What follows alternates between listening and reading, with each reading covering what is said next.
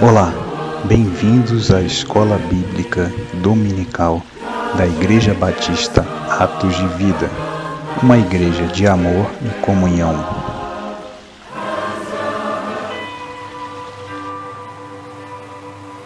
A graça e a paz do Senhor Jesus.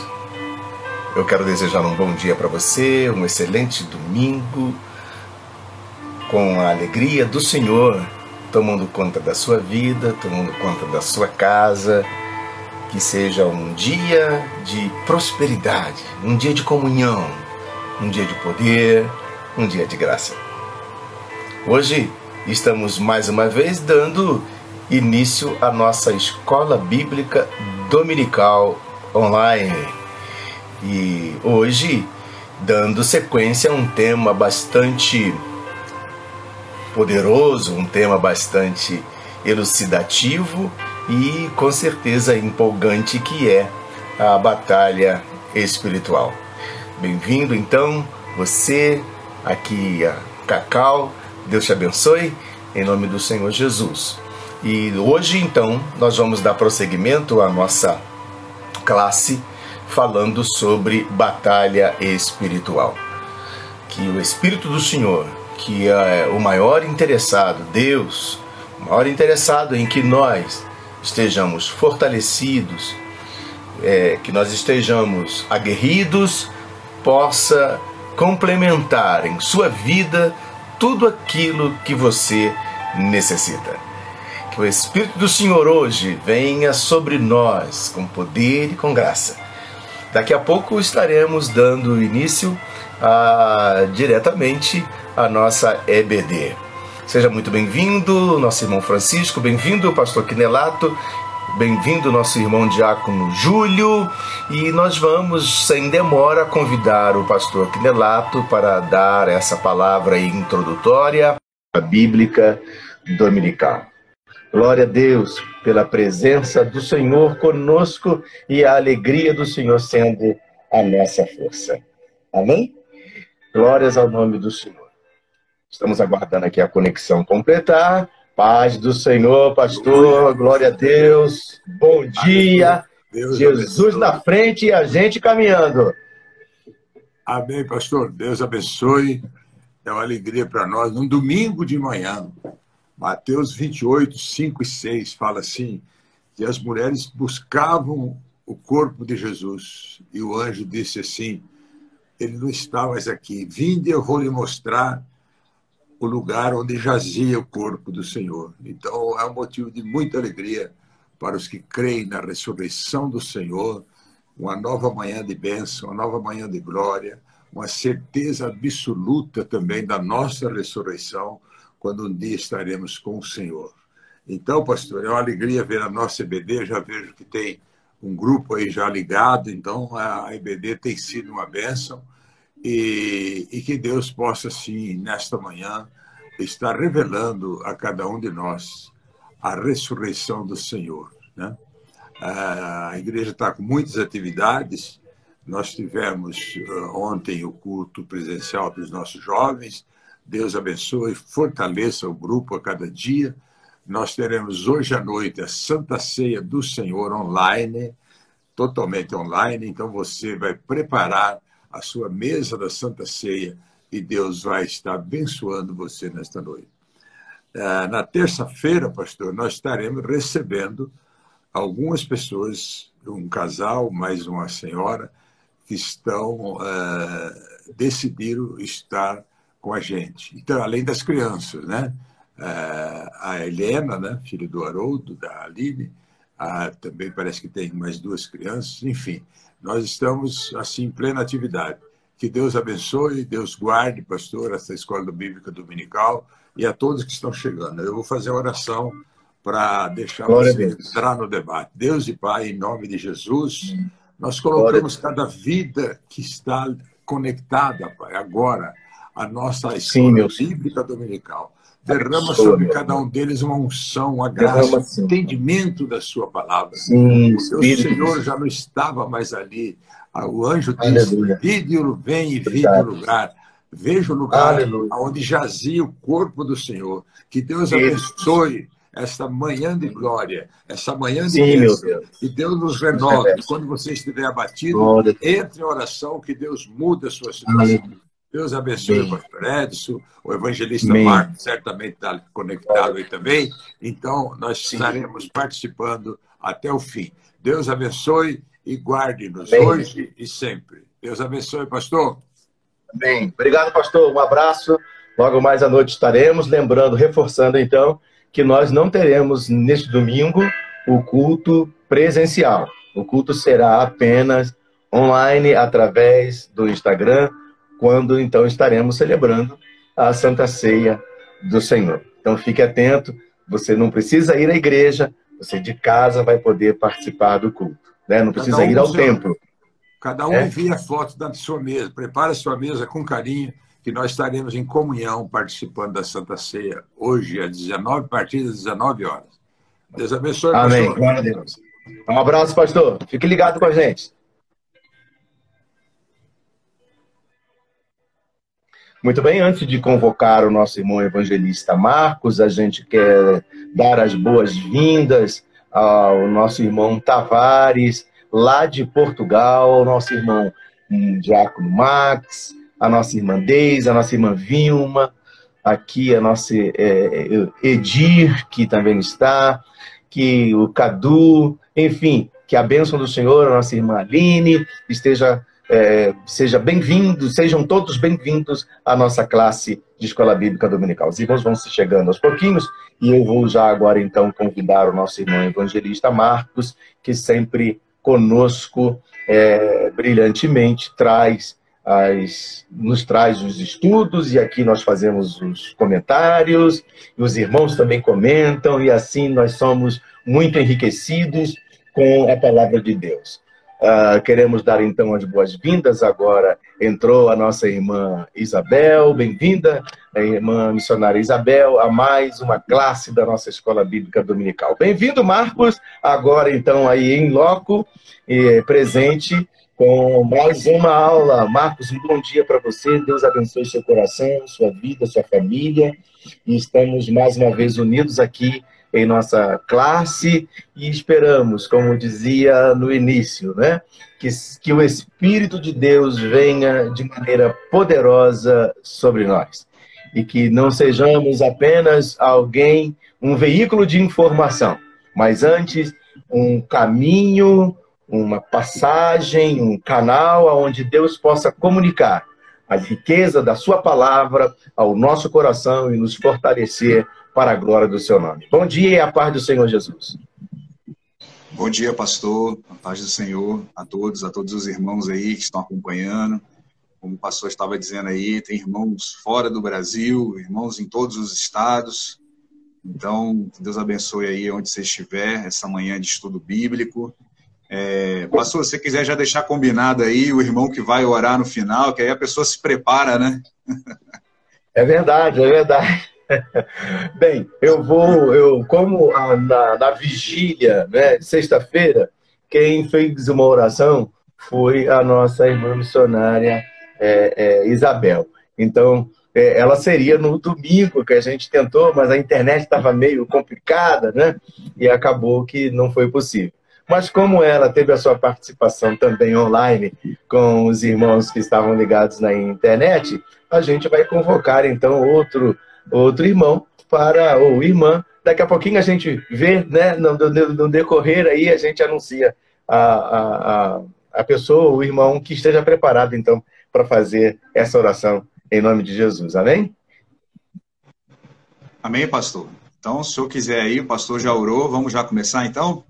Vamos começar. Enquanto você vai fazendo a leitura, eu vou apenas colocar o, é, é, aqui no comentário, é, fixando o nosso tema dessa manhã. Ok, então, irmãos, é, vamos abrir em João, capítulo 17, a gente já retomar algumas coisas e já né, iniciar aqui a nossa aula. Em João, capítulo 17, todos com a Bíblia aí, a gente vai usar bastante a Bíblia, né? Então, João 17. João 17, a minha o meu título do capítulo é A Oração Sacerdotal de Jesus. A gente vai ler o versículo 19, tá? Os irmãos puderem achar aí. Então, João 17, 19 diz assim, ó. E a favor deles eu me santifico a mim mesmo, para que eles também sejam santificados na verdade. É, então, aqui a gente está retomando o estudo nosso né, sobre batalha espiritual, né? E, e, a gente estava falando sobre Gideão, nós vamos voltar lá para Juízes 7, mas antes da gente falar de Gideão, tem a palavra do Senhor Jesus, ó, que a favor de todos nós, ele santifica a ele mesmo, para que nós também sejamos santificados na verdade. É, esse versículo aqui ele tem que ser combinado com aquele versículo bem famoso, né? Jesus disse que ele é o caminho, a verdade e a vida. Então, o que, que o Senhor está dizendo aqui? Nós conseguimos atingir a santidade pela palavra de Deus, tá? Santifica na verdade. Mais para frente aqui, mais para trás, no caso, no 17, 17, é, ele diz, ó, Senhor Jesus, santifica-os na verdade. A tua palavra é a verdade. É, já até deixar para o pastor Edson depois fazer um comentário sobre isso, porque muitas pessoas hoje em dia utilizam esse versículo do conhecereis a verdade, a verdade vos libertará, e é, não pode ser uma guerra de verdades de pessoas, né? A verdade do fulano contra a verdade do ciclano, não tem essa de verdade de um, verdade a verdade. Só tem uma, né, gente? Que é a palavra de Deus, né? Não existe outra verdade que não seja essa, tá? Então vou deixar isso daí já passou, já quando for falar, já falar sobre isso. Mas o que que o Senhor Jesus está dizendo? Que há, uma, há um mistério, há um direcionamento na santificação, tá? E nós precisamos da palavra de Deus para nós estarmos santificados. E a palavra santidade, ela quer dizer separação, né? Ela quer dizer que nós é, nos separamos, nós é, nós nos a, a, nossa irmã na semana passada falou, né? Nós nos abstemos de algumas coisas, nós nos separamos, nós é, retiramos para algum direcionamento específico. Então, dito isso, vamos lá voltar para Juízes 7, para a gente prosseguir na, no nosso estudo. Vamos voltar lá para Juízes, capítulo 7. Vamos aqui. Estávamos fazendo umas contas, né? Para quem não estava aqui domingo passado, a aula está gravada aí, né? Então a gente estava falando que é, é, como se fosse uma peneira, uma separação. A gente estava falando de santidade agora há pouco, e aí eu vou ler aqui o, do, o versículo 2 de novo. Ó. Disse o Senhor a Gideão: É demais o povo que está contigo para eu entregar os midianitas nas suas mãos. Israel poderia se gloriar contra mim, dizendo: A minha própria mão me livrou. Apregou, pois, aos ouvidos do povo, dizendo: Quem for tímido e medroso, volte e retire-se da região montanhosa de Gileade. Então voltaram do povo 22 mil e 10 mil ficaram. Nós fizemos uma conta aí, né? É, se fosse o total 30 mil, e 10 mil ficou, então um terço, mais ou menos, é, prosseguiu. Mas analisando esse verso 2 aqui, que a gente falou um pouco sobre a semana passada, já de cara, Deus já diz: os medrosos e os covardes, os, os tímidos e os medrosos é, voltem e se retirem. Aqui não é essa batalha que nós vamos enfrentar, não tem lugar para quem é tímido, quem é covarde, quem é medroso. É, tem uma, há uma preocupação em certo tipo de, de, de batalha espiritual que realmente quem é medroso e, e, e, tímido não vai ajudar, vai atrapalhar. E, a gente precisa de pessoas corajosas, valentes e com fé. Tá? A gente tinha feito um paralelo, antes de avançar aqui, pastor, a gente tinha feito um paralelo com a obra de Deus, né? De que há certo tipo de ministério ou de situação é, situação de exercício de fé, que, que nós precisamos também convocar os irmãos. E aqui a gente já vê, quando é uma coisa assim de batalha, ó, a proporção que ficou foi só um terço. Foi menos da metade. Menos da metade é que a gente pôde aproveitar. É aqui que a gente vai seguir aqui, ó. O versículo 4. Disse mais, disse mais o Senhor a Gideão: Ainda há povo demais. Faze-os descer as águas, e ali te os provarei. Então, aqueles, aquele pessoal que ficou menos da metade, um terço, ainda precisava ser provado pelo Senhor. É, a gente lembra que essa aqui é a região de Gileade, né? É, até um comentário aqui na terça-feira a, a, missionária Verônica fez trouxe o louvor, na, tá, tá até gravado aí, né? Que, que é um bálsamo em Gileade. Então essa região de Gileade, é, Deus abençoe a missionária, né? A gente tem que motivar uns aos outros, né? É, essa região de Gileade, ela, ela é a região que tinha o, o conhecida por bálsamo, ervas medicinais, né? Então, é, onde, onde, onde as pessoas tinham como esperança a cura, tá bom? E ali, agora, aquele um terço, aquele, aqueles que prosseguiram na missão, eles tinham que ser provados por Deus. É, nós estamos dizendo tudo isso porque nós vamos depois falar todo o, como funciona no Novo Testamento. Então, o Velho Testamento aqui está sendo de exemplo para nós. Aí vamos prosseguir aqui, ó. Aquele a quem eu disser, este irá contigo, este contigo irá. Porém, todo aquele que eu disser, este não irá contigo, este não irá. Fez Gideão descer os homens às águas. Então o Senhor disse: Todo que lamber a água com a língua, como faz o cão, este porás à parte, como também todo aquele que se abaixar de joelho a, a beber. Foi o número dos que lamberam, levando a mão à boca, trezentos homens. E todo o restante do povo se abaixou os joelhos a beber a água. Então disse o Senhor a Gideão: Com estes trezentos homens que lamberam a água, eu vos livrarei, e entregarei os midianitas nas tuas mãos, pelo que a outra pelo que a outra gente toda que se retire, cada um para o seu lugar. Então, ó, dos 10 mil, um terço mais ou menos, só 300 é que foram selecionados, tá? É... Fazendo uma conta aqui rápida, né? Agora eu me perdi aqui nas contas. Vamos lá. Dá 3%. 3% de valentes israelitas foram à batalha com Gideão. Deus quer os corajosos e os dispostos. Pastor Ed, se puder comentar esse primeiro bloco aí, por favor. Amém. O texto é claro, né? É, nos deixa com certeza confortáveis para dizer que o universo de Deus, a atuação divina, ela é completamente contrária à nossa perspectiva de atuação.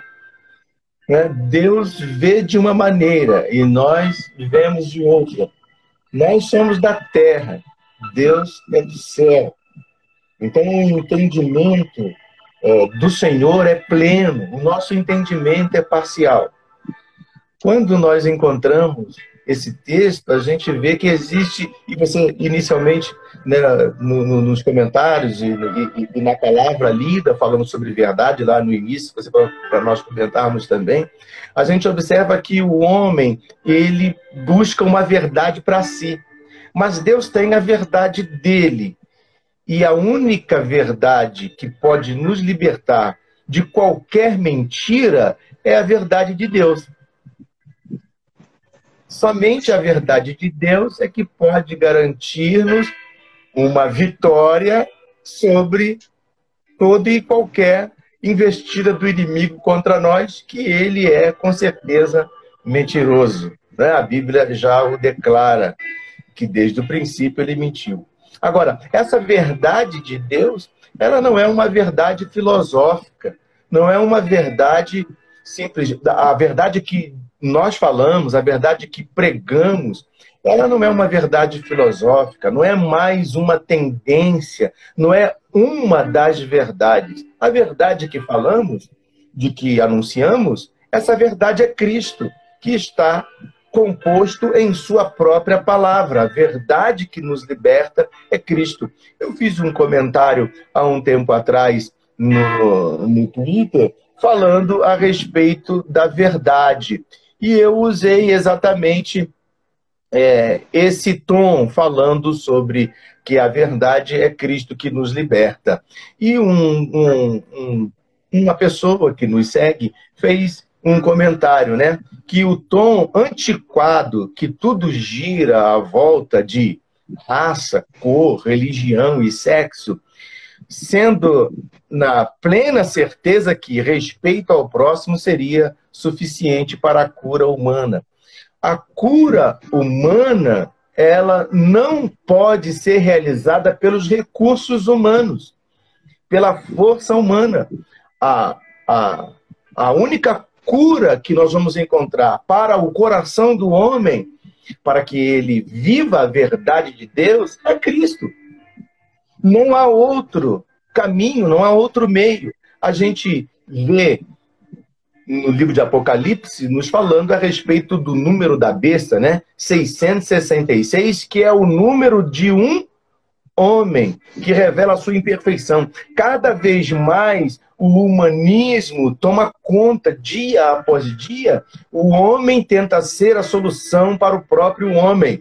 E isso é bíblico, né? O anticristo, ele precisa ser adorado, embora seja uma figura humana. O homem está tem tomado o centro de todas as coisas. E Deus quer ser a verdade que liberta o homem dessa vida humana mentirosa e que não vai trazer a liberdade. A gente leu, então, você comentou a respeito do livro de Juízes, dentro, de um, dentro do contexto que estamos aqui conversando.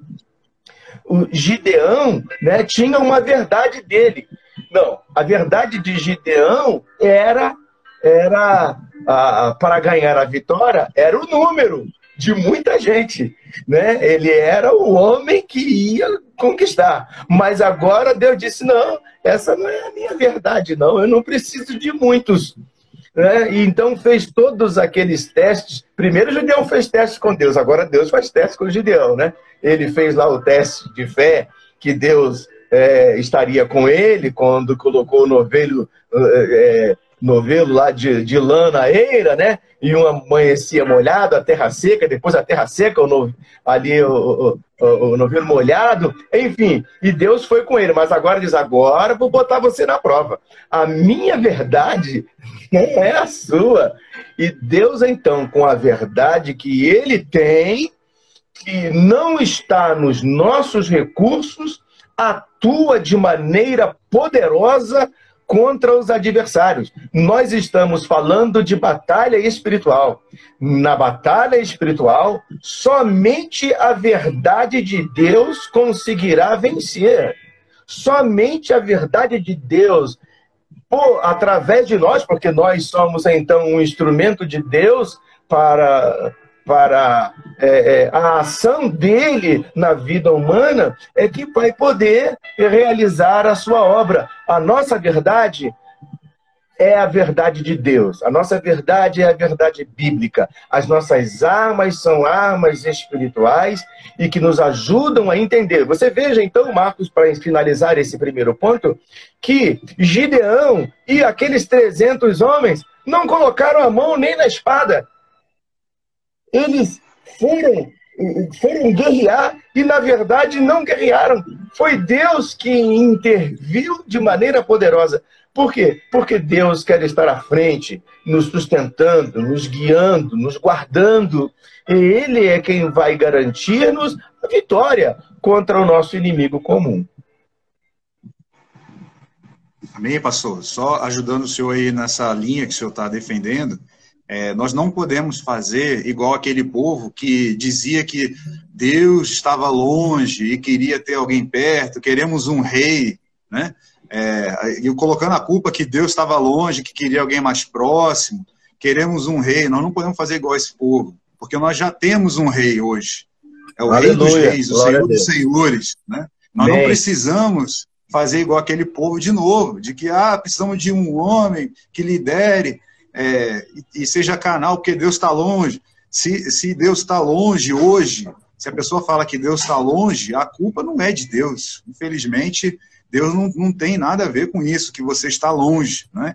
É, outra coisa que nós é, eu falei da guerra de verdades, que até o, eu vi aqui teve um comentário né, da estratégia, e o senhor falou muito bem esse entendimento, né? Gideão, ele pediu uma prova para Deus, e depois Deus fez uma prova para Gideão, né? Foi só é reduzindo, que se alguém for pensar militarmente, que estratégia é essa, né? Tinha 30 mil para guerrear, e eu só vou levar 300, né?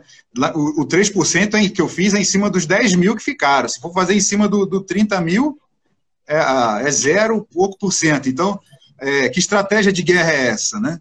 E aí, pastor, se permitir, a gente pode estudar um pouco aqui também para ficar mais um exemplo, Josué capítulo 5, e a gente navega um pouco mais sobre essa, essa parte, que é também mais uma batalha que eles tinham que é, tomar a cidade de Jericó, e a cidade era toda fortificada, cercada de muros, era quase impossível a penetração ali dentro. E aí, em Josué capítulo 5, vamos estudar um pouco também, que é o mesmo caso de Gideão. Vamos lá, é, vamos aqui. Josué capítulo 5.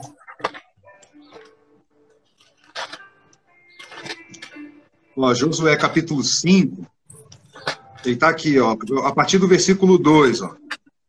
Naquele tempo disse o Senhor a Josué: Faze facas de pederneira e passa de novo a circuncidar os filhos de Israel. Então Josué fez para si facas de pederneira e circuncidou os filhos de Israel em Gibeate Aralote. Foi por esta, foi esta razão porque Josué os circuncidou. Todo o povo que tinha saído do Egito, os homens, todos os homens de guerra, eram já mortos no deserto pelo caminho porque todo o povo que saíra estava circuncidado, mas nenhum deles que nascera no deserto pelo caminho, depois de terem saído do Egito, haviam circuncidado. Então, pastor, a, antes de, de eles irem para a guerra, em Josué 4 diz que eram 40 mil, você vê como que é parecido o, o, a mesma situação, né? Em Josué 4 diz que eram 40 mil. A estratégia de guerra aqui, nesse momento, o Senhor fala para Josué, ó, passa a pederneira e circuncida o povo. Para aqueles que não sabem, a circuncisão é, é cortar o prepúcio do, do homem, né?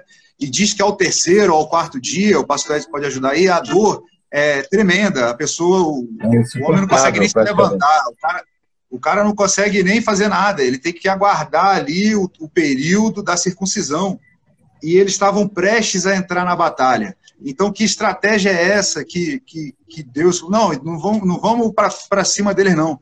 Nós vamos circuncidar o povo. É, como, como a gente já estudou aqui sobre a circuncisão, e a gente viu aquele profeta que diz que a gente tinha que circuncidar o nosso coração, é a conversão.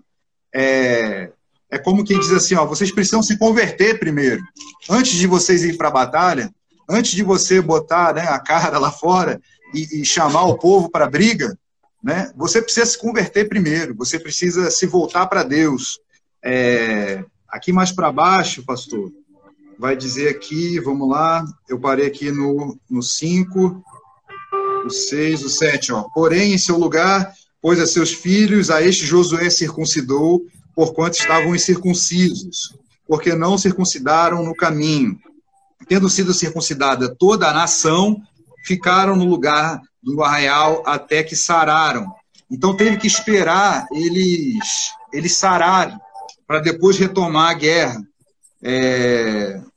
Aí diz aqui o 9: Disse mais o Senhor Josué: Hoje removi de vós o opróbio do Egito, pelo que o nome daquele lugar se chamou Gilgal até o dia de hoje.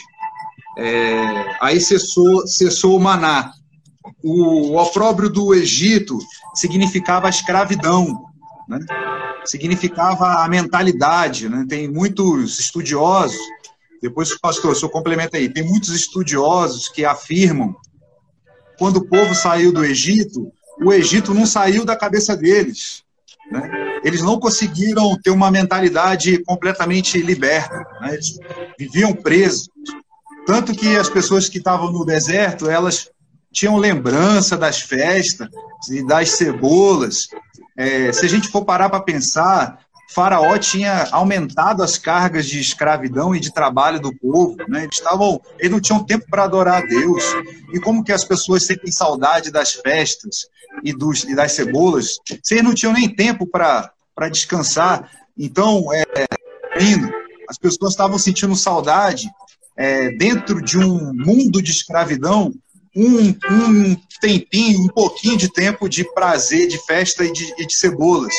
É, essa é a mentalidade da pessoa escrava, aquele, aquele períodozinho que a pessoa está hoje em dia, sei lá, está numa festa escarnecendo, ou está numa uma festa, vamos colocar aí, uma festa mundana, a pessoa sair, abandonar o reino de Deus por causa desse momento, é uma mentalidade de, de pessoas escravas, tá? É, eu sei que eu estou falando aqui coisas um pouco mais profundas, pastor Ed, eu, depois passa a legenda aí. E, e, e, no reino de Deus é justamente o contrário. Quando a gente está no reino de Deus, é justamente o contrário. Nós temos uma vida eterna inteira pela frente, e não só um momentozinho de prazer. Tá? É por isso que o inimigo vai fazer de tudo para a gente jogar esse, esse, essa liberdade plena fora. Ele vai tentar oferecer momentos de prazeres é, temporários, né? É, é, como é que se diz? É, isso é temporário, como Moisés, né? A gente leu lá que Moisés preferiu ser maltratado com o povo de Deus a usufruir dos prazeres transitórios do pecado. Então é uma questão transitória, uma questão temporal, é, e nós não podemos abrir mão da nossa primogenitura, né? Que é lá em, em Hebreus 11 fala que depois, nem chorando, nem com lágrimas, né?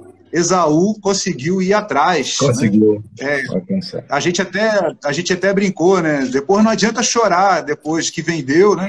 Depois que você trocou é. tudo, trocou tudo por um prato de lentilha, né? não adianta chorar depois. É, aí, para fechar aqui, pastor, a partir do versículo 10, é, diz assim: ó, Estando, pois, os filhos de Israel acampados em Jugal, celebraram a Páscoa no dia 14 do mês, à tarde, nas campinas de Jericó. Comeram do fruto da terra no dia seguinte, a Páscoa, pães asmos e cereais tostados comeram nesse mesmo dia. No dia imediato, depois que comeram o fruto da terra, cessou o maná, e não tiveram mais os filhos de Israel, e não o tiveram mais os filhos de Israel. Mas naquele ano comeram das novidades da terra de Canaã. Então Deus é um Deus que ele encerra os ciclos e inicia novos ciclos. Aquele ciclo do deserto foi encerrado. O maná parou de, de cair todos os dias e eles retomaram a Páscoa. Né? É, depois que eles se converteram, se circuncidaram, a primeira coisa é vamos, é, vamos colocar aqui, vamos seguir as regras. Eles fizeram a Páscoa exatamente como era ordenado, no dia 14 do mês. É, fizeram legitimamente, depois de ter circuncidado. E aí eles comeram do fruto da terra de Canaã, que tinha sido a terra prometida. Né? Então eles passaram a experimentar, diz, ó, novidades da terra. Eles passaram a viver em novidade de vida. Passaram, é, iniciou-se um novo ciclo nessa geração. É, mais para frente a gente vê que, que as muralhas vão cair, né? É, vão ser derrubadas. Estamos falando de batalha espiritual, né? É, quando a gente começa a seguir, a dar passos em direção à luz, porque se a gente fosse falar de estratégia de guerra aqui, alguém ia chegar para Josué e falar: você é louco, é, você faz o, os, os, soldados passar pela circuncisão, agora quer celebrar Páscoa. Não é momento de fazer Páscoa. Se alguém fosse estrategista de militar, ia falar: vocês estão investindo em, em fazer Páscoa, em se consertar com Deus. É, essa parte não tem na, na, na Bíblia, né? mas eu imagino Jericó, eu imagino Josué muito focado, muito. Ele andou com Moisés, né? Ele ele prosseguiu. É, Josué e Caleb prosseguiram daquela geração. E o versículo 13, olha aqui, ó. Estando Josué ao pé de Jericó, levantou os olhos e olhou, que é o que a gente fala. É, nós precisamos olhar para o alto, é, precisamos olhar para os montes. Eis que se achava em pé diante dele um homem que trazia na mão uma espada nua. Chegou-se Josué a ele e lhe disse: És tu um dos nossos ou dos adversários?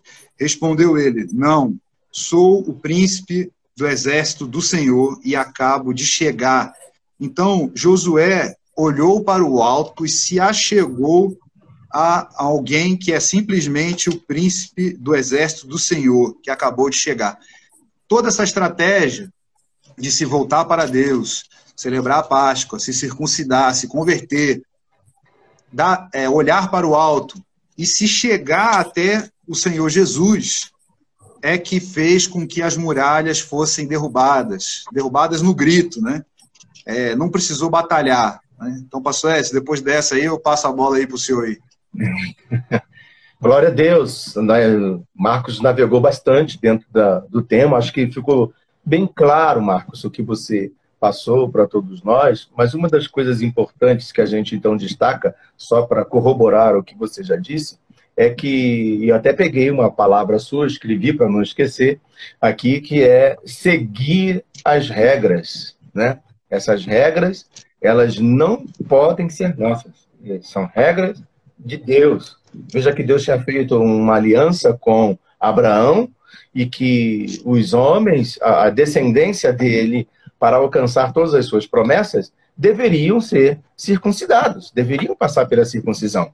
E eles agora diante de uma batalha espiritual, ou melhor, diante de uma, não de uma batalha espiritual, mas diante de uma, de uma, de uma conquista para chegar à terra prometida, eles precisavam estar completamente, eh, vamos usar a palavra, é, limpos ou completamente é, é, obedecendo rigorosamente ao que foi dado a Abraão. Deus não permitiria que eles entrassem, seria uma incoerência da parte do Senhor permitir que eles ganhassem, entrassem em Jericó para ganhar, conquistar a conquista de Jericó em situação irregular.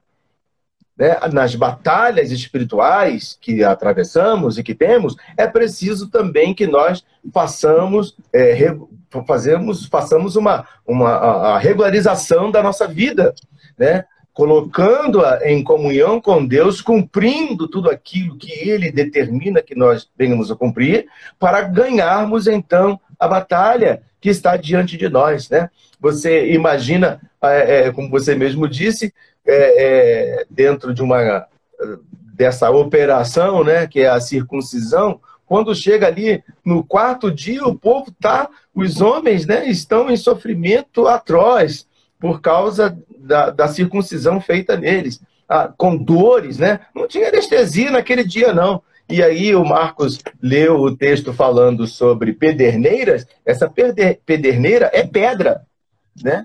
Não, é, não, era um, não era uma faca, não era um instrumento de corte como a gente tem hoje, não. Eles cortavam na pedra. Então você imagina uh, como era o sofrimento deles naqueles dias. Mas, por causa da aliança feita, Moisés né, resolveu fazer, não quero nem saber, eu prefiro, é, é, eu quero é estar em comunhão, porque a comunhão, a aliança com Deus é que garante a vitória.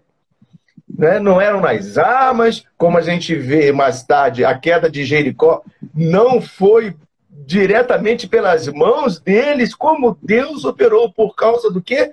De uma aliança. Não, vamos primeiro vamos nos consertar com Deus. Depois a gente vai lá. Vamos passar aqui todo mundo na pederneira, os meninos, desde lá que saíram de lá para cá, ninguém fez circuncisão. Então é agora, antes da tomada, talvez alguns tenham dizer, puxa, mas logo agora que a gente vai invadir a cidade? Não, é a aliança está em primeiro lugar. Quando nós respeitamos uma aliança com Deus, com certeza Ele há de garantir a vitória para nós. Né? Estamos falando de batalha espiritual. É óbvio, meus irmãos, que a batalha espiritual também que travamos, ela não está somente no aspecto pessoal que temos no dia a dia, mas essa batalha espiritual, ela compreende a nossa guerra contra o diabo na conquista das almas.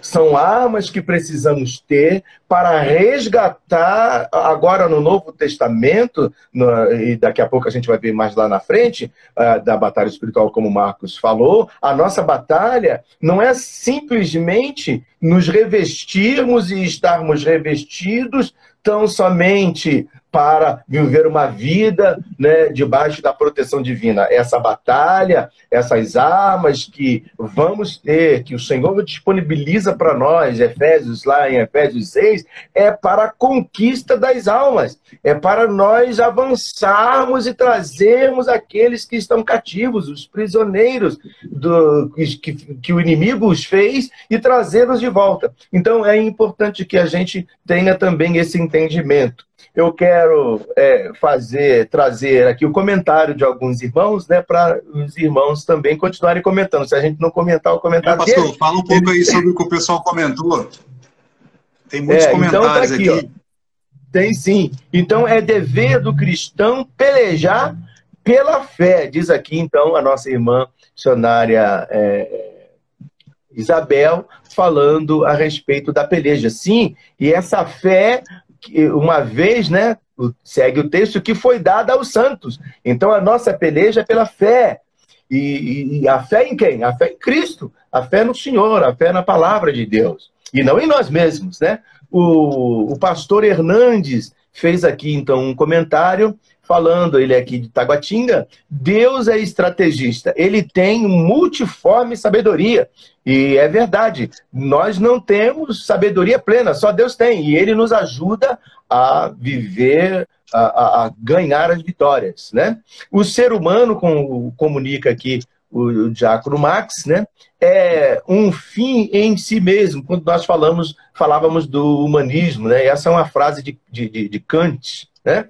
O, o, que tenta elucidar, né, trazer que o homem é a resposta. Né? Na verdade, a resposta para todos os nossos problemas é o Senhor, mas o homem quer ser o centro das coisas, né? E aí há muitos lugares aonde o humanismo, até no centro, no, no, na, na vida cristã, que fazem do homem o centro. Cristo deve ser o centro da nossa vida.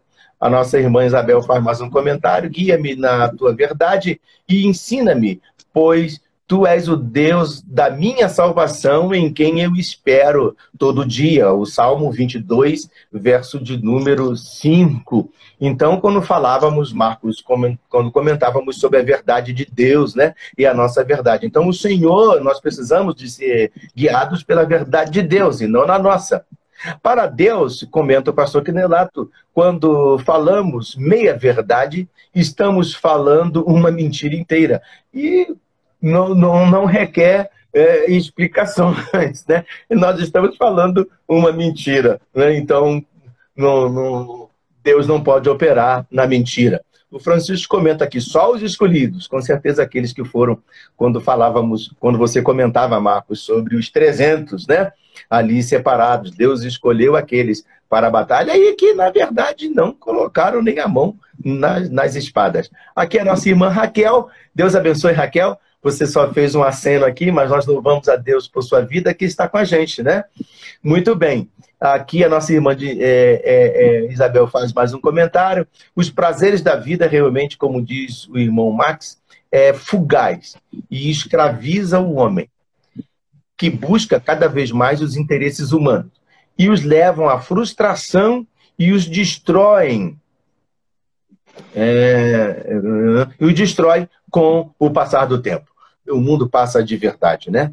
O pastor Quinelato, então, faz um comentário aqui falando que a circuncisão é praticada até hoje pelos judeus, aos, ao oitavo dia do, do, do nascimento, né? em obediência a Gênesis 17 10. Uma prática que reduz a incidência de doenças urológicas, em especial doenças também sexualmente transmissíveis. É, um, é, é algo importante da questão também da saúde.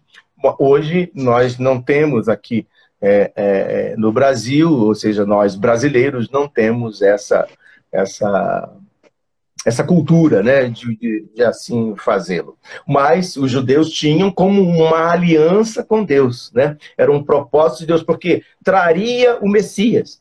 Então, a aliança foi é, é clara e poderosa para o povo de Deus obedecer. Eu creio, é, é, Marcos, que dentro do que você comentou, a gente fez e os irmãos também nos ajudaram. E você, meu irmão, é, pode continuar comentando com a gente, né? e fazendo, tornando-se participante da nossa é, é, EBD, né? Ou seja, aí participando, trazendo importantes comentários ou fazendo perguntas. Eu vejo que os irmãos estão só fazendo comentários e não perguntas. Isso, ah, ou, ou, nós estamos, é, os irmãos não estão entendendo nada, ou os irmãos estão entendendo tudo. Eu espero que os irmãos estejam entendendo tudo, já que não tem pergunta, as coisas, as coisas estão, estejam bem claras, né? E que nós não estejamos trazendo nenhuma confusão de entendimento aos irmãos em relação às batalhas espirituais. É, eu quero considerar também, Marcos, algumas batalhas, né?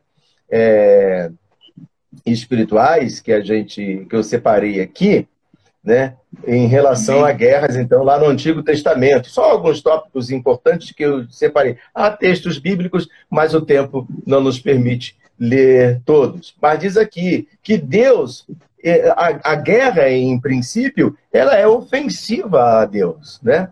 Deus não, não, não deseja, mas os homens buscam, e Deus tem que mostrar, então, o seu poder para que os homens entrem na, na, em sua justiça, porque nós não temos justiça própria. Né? Quando fazemos guerra, estamos fazendo guerra baseados na nossa justiça. E a justiça do homem não é a justiça de Deus. Então, inicialmente, Deus é ofensivo a guerras, mas ele precisa tomar providências para abençoar aqueles que o obedecem, aqueles que o amam para continuarem fazendo a sua vontade e Deus vai garantindo a vitória, Deus vai garantindo o livramento, né? Deus vai garantindo provisão, abastecendo os homens de armas para que eles possam continuar na, na luta, não é? Então, Antigo Testamento. Agora, Deus também usa a guerra como punição.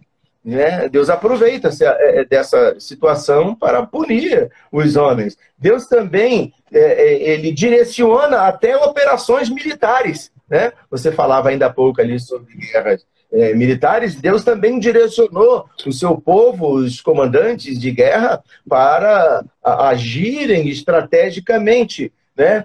É, Deus também, a guerra, as, muitas das vezes, é necessária, é necessária, não muitas vezes, né? mas para termos a vitória na guerra, é necessário que estejamos obedientes obedientes a Deus, para Ele garantir a vitória é, é, garantia de vitória. As armas são inúteis sem Deus. Sem Deus, numa batalha espiritual, as armas são inúteis. Não há como a gente simplesmente ter a Bíblia se não tivermos o Deus da Bíblia. É, é a Bíblia é a palavra de Deus, mas não adianta a gente só ter a Bíblia sem não termos o Deus da palavra. Deus também nos estimula né, Deus também nos move, nos dá coragem para guerrear.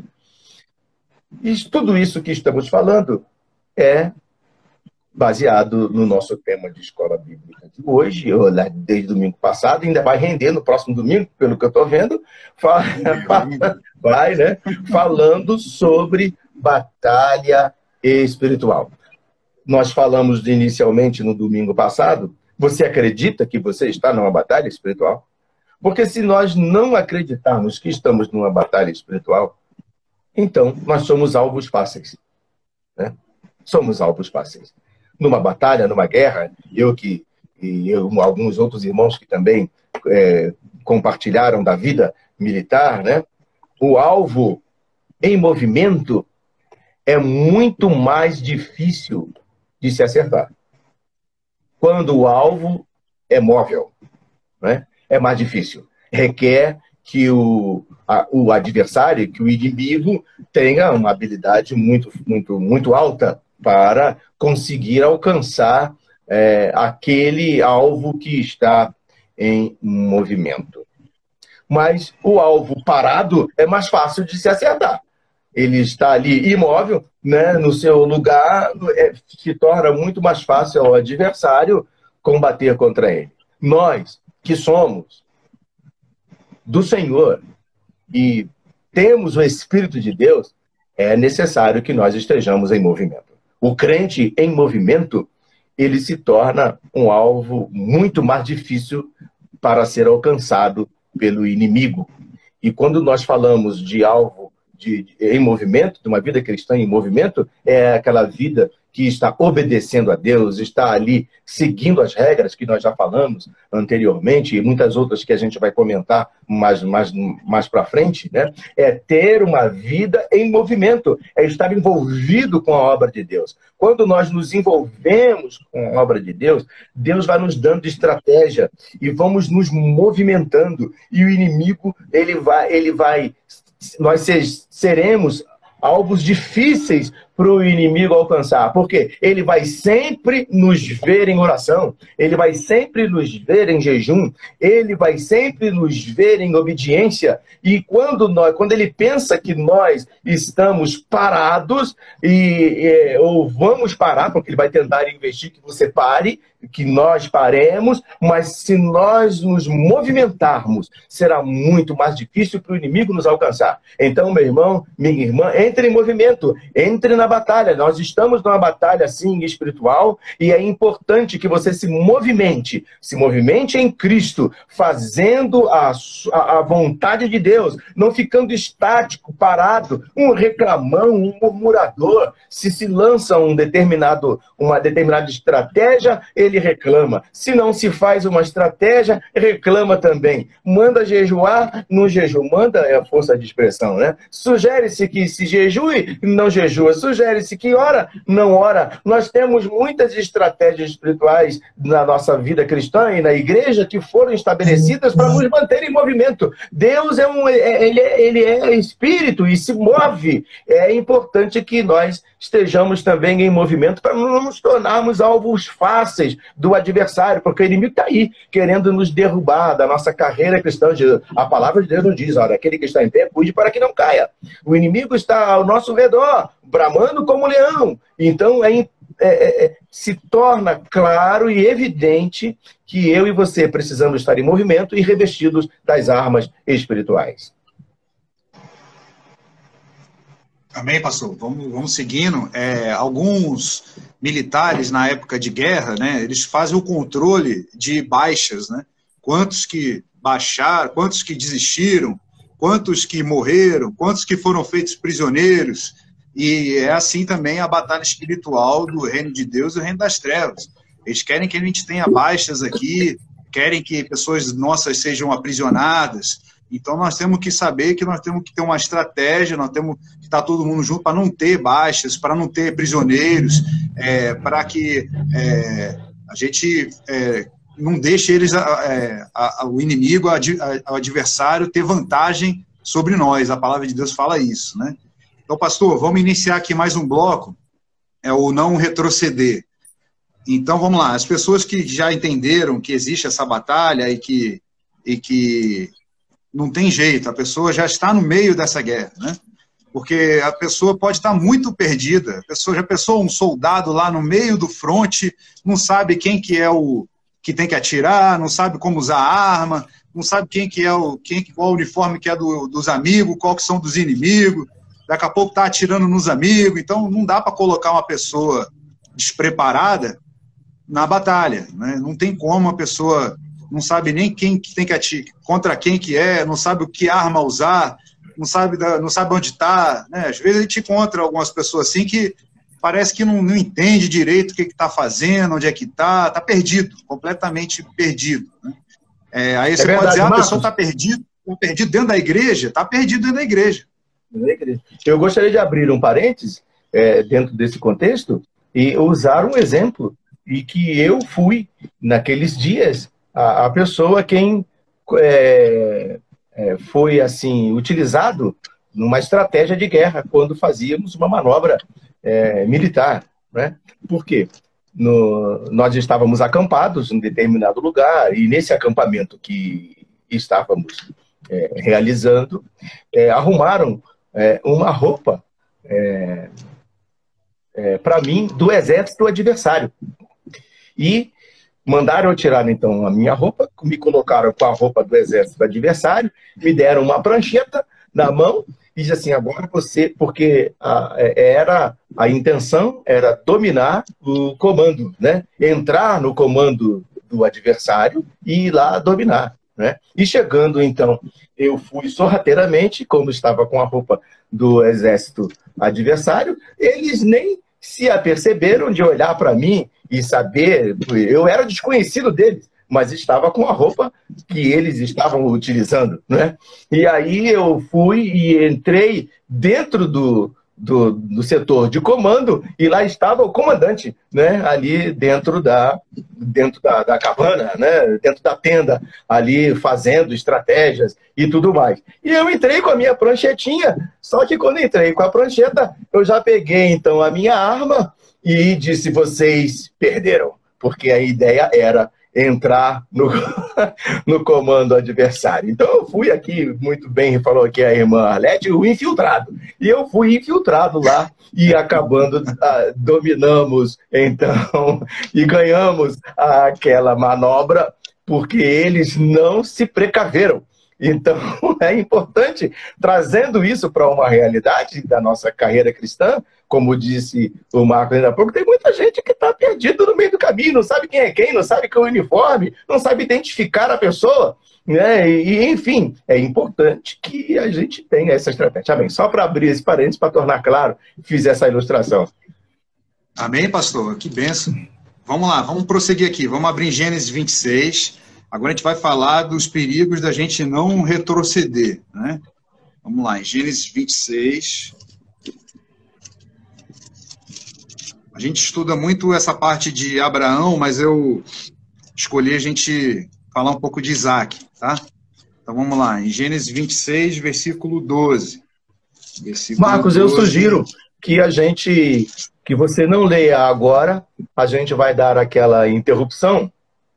Ah, já chegou o momento aí. Aqui, né, chegou o momento para a gente não perder, você já segura aí para a gente então comentar a próxima, né? No próximo bloco. Não saia daí, já já a gente volta, fique ligado. Né? Tem algumas perguntas aqui, o Max faz uma pergunta importante, né? Que é, é falar é, sobre vestir-se de saco e cinza como arma espiritual ou estratégia para os dias de hoje. A, ainda se aplica? É a pergunta, né? Todos comenta o pastor Quinerato aqui, todos que dão lugar ao Espírito Santo entram em movimento. No princípio, o Espírito de Deus se movia sobre a face das águas, né? E a, a, aqui, é, Francisco diz também que fez alguns exercícios militares nesse sentido, pior que acaba influenciando os desatentos, comenta a nossa irmã missionária Arlete, né? A prancheta dava a alusão de ambiente normal e o inimigo foi enganado pela aparente situação cotidiana. É verdade. Fique aí, a gente já volta já. Entre com a gente. Marco, vamos encerrando por aqui, já dois minutos ou menos de dois minutos a gente volta.